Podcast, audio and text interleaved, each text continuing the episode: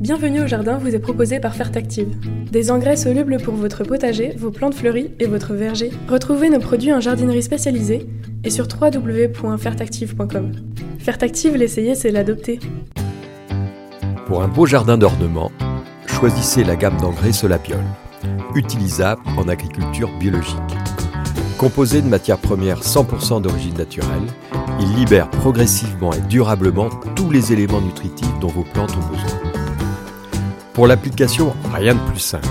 Épandez l'engrais au sol, griffez légèrement pour l'incorporer, puis arrosez. Deux à trois apports dans la saison suffiront. Solabiol, votre partenaire pour un jardin magnifique au naturel.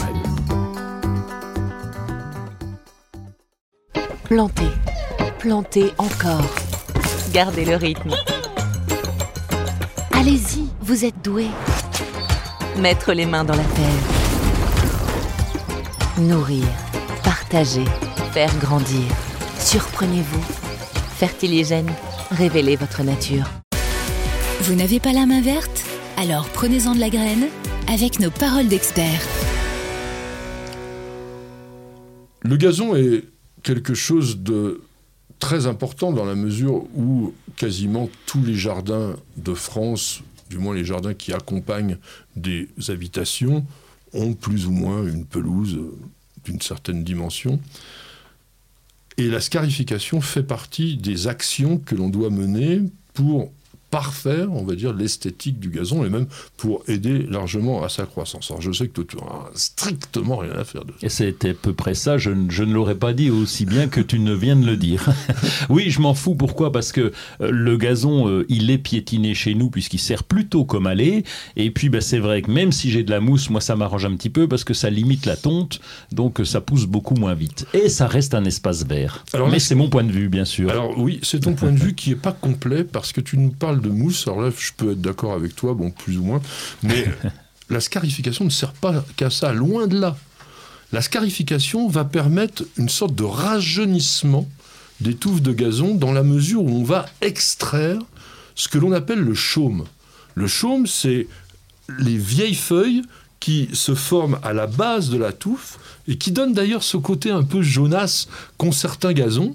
Et le fait de passer le scarificateur va régénérer complètement la pelouse. Et D'ailleurs, je crois que les Anglais appellent ça plus ou moins un régénérateur de gazon. Et les Anglais, ils s'y connaissent en matière de gazon. Donc le fait de scarifier, alors attention, d'ailleurs, dans ce que vous a dit Roland, on pourrait avoir un, outil différent. Parce que, encore une fois, les Anglais, eux, sont des petits malins, ou du moins des experts, et ils ne désigne pas le scarificateur de la même façon que l'extracteur de mousse. Vous avez le verticuteur avec des dents à crochet qui sont généralement articulées sur des ressorts et qui là vont simplement gratouiller et extraire la mousse. Ça, c'est pas une vraie scarification. Dans la définition de la scarification, vous avez le fait de faire des mini-sillons. Quand vous vous scarifiez la peau, bah vous faites des petits traits oui, il y avait il y a certaines peuplades qui font des scarifications ethniques euh, traditionnelles. Euh, donc ça, ah, mais j'imagine, c'est pour ça que je fais une, moue euh, dubitative. et, donc là, on utilise des appareils dont les dents ressemblent plutôt à des lames fines, verticales, et qui vont creuser très légèrement en surface. On descend à quoi? 2-3 cm maximum. Alors effectivement, en même temps, on va enlever la mousse, mais on crée cette régénération. Oui, puis c'est essentiel parce que je connais des, jardiniers qui mettent, qui ne scarifient pas et qui mettent de l'engrais. Donc euh, là, c'est dommage parce que le feutrage, euh, on a une couverture sur le gazon et si tu mets de l'engrais, forcément, il descend beaucoup moins bien. Il c'est nettement moins efficace qu'avec une scarification. Alors après la scarification, moi je vous conseillerais plutôt que de mettre de l'engrais tout de suite, de faire plutôt un terrotage parce que vous allez créer une surface humifère qui est importante pour le développement racinaire qui est toujours superficiel du gazon. Et ça va vous densifier votre gazon. Une scarification bien faite, ça va vous permettre d'avoir une pelouse qui regorge de, vigueur et qui est vraiment beaucoup plus belle. Comment on scarifie? Eh bien, la bonne technique, c'est de passer en longueur et ensuite en largeur, de façon à rien oublier Et on va, alors soit il y a certains appareils qui ont un petit bac de ramassage automatique, mais ça se remplit à une vitesse incroyable. Donc le mieux, c'est de ne pas utiliser ça. Vous faites votre scarification, après avec un balai à gazon, vous ramassez bien, et ça, vous compostez. Parce qu'on va extraire des choses qui ont toute une valeur pour composter. Au niveau des scarificateurs eux-mêmes, il y a une foule de modèles.